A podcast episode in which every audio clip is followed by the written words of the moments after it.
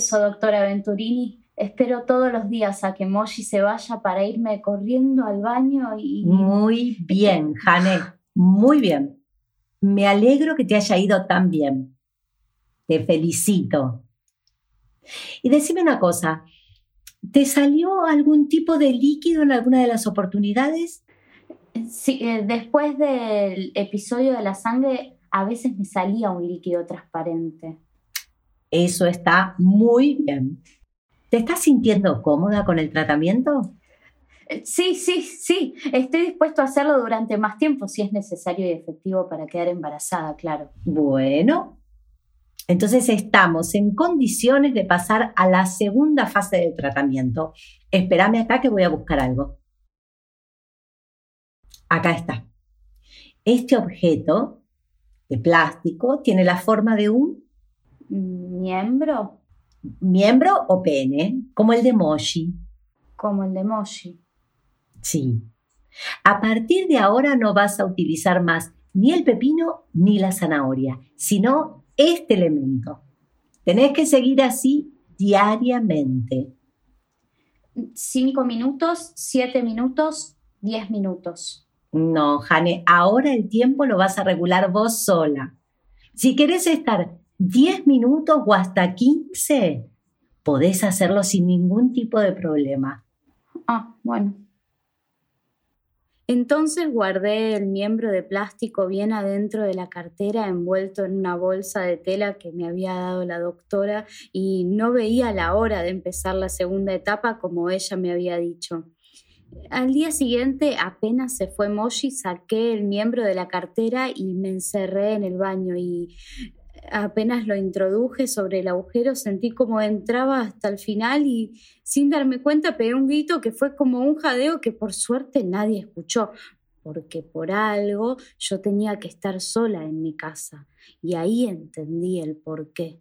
Aunque la doctora no aclaró el tema de los gritos y eso es lo que yo me anoté para preguntarle la próxima consulta que sería ya dentro de dos meses y cada día apenas Moshi cerraba la puerta, yo me encerraba en el baño y seguía a rajatabla el tratamiento.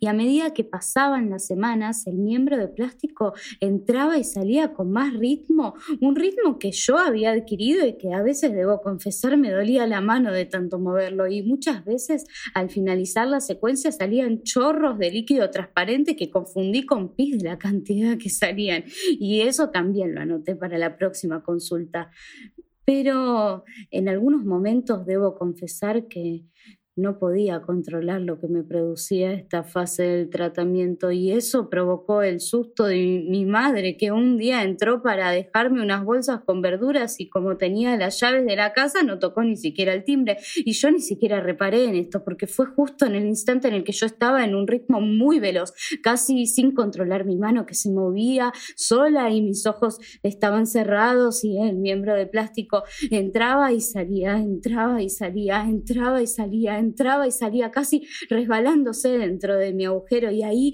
un grito como aullido salió de mi boca y ahí mi madre empezó a golpear la puerta y decía, Jane, Jane, voy a llamar a la ambulancia. Entonces pude reaccionar y me subí la bombacha y tiré el miembro de plástico en la bañera y abrí la puerta y le dije a mi mamá lo primero que me salió que es que tenía problemas para defecar. Y mi madre se asustó al verme toda sudada y despeinada y dijo que iba a llamar al médico, que esto podía ser muy peligroso. Y yo le dije que no, que no, que no, que ya se iba a pasar y apenas se fue volví a buscar el miembro de plástico porque con el golpe temí que se hubiera roto. Pero por suerte estaba enterito y lo enjuagué y lo guardé en el cajón de mi ropa interior que tenía bajo llave. Se habían cumplido tres meses de la segunda fase del tratamiento y yo estaba muy conforme porque había hecho a rajatabla lo que me había indicado la doctora. Y confieso que deseaba que el tratamiento no se terminara nunca. Por eso en la última semana decidí repetirlo mañana y tarde porque quizás eso ayudaba aún más pero apenas llegué al consultorio no aguanté y le confesé esto a la doctora porque temía que haya sido perjudicial. Pero ella sonrió y me dijo... Está perfecto, Jane, está perfecto. Estaba perfecto. Así me dijo, textual.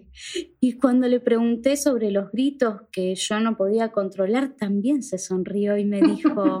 Esto es consecuencia de que llevaste el tratamiento a la perfección. Mejor de lo esperado, Jane. Mejor de lo esperado. Eso me dijo textual y yo sentí un orgullo por dentro incontrolable y quería que Moshi supiera lo buena que era yo en este tratamiento, pero sabía que no podía decirle ni una sola palabra de nada, que era un secreto. Ahí la doctora Venturini dijo, ahora vamos a pasar a la tercera y última fase del tratamiento.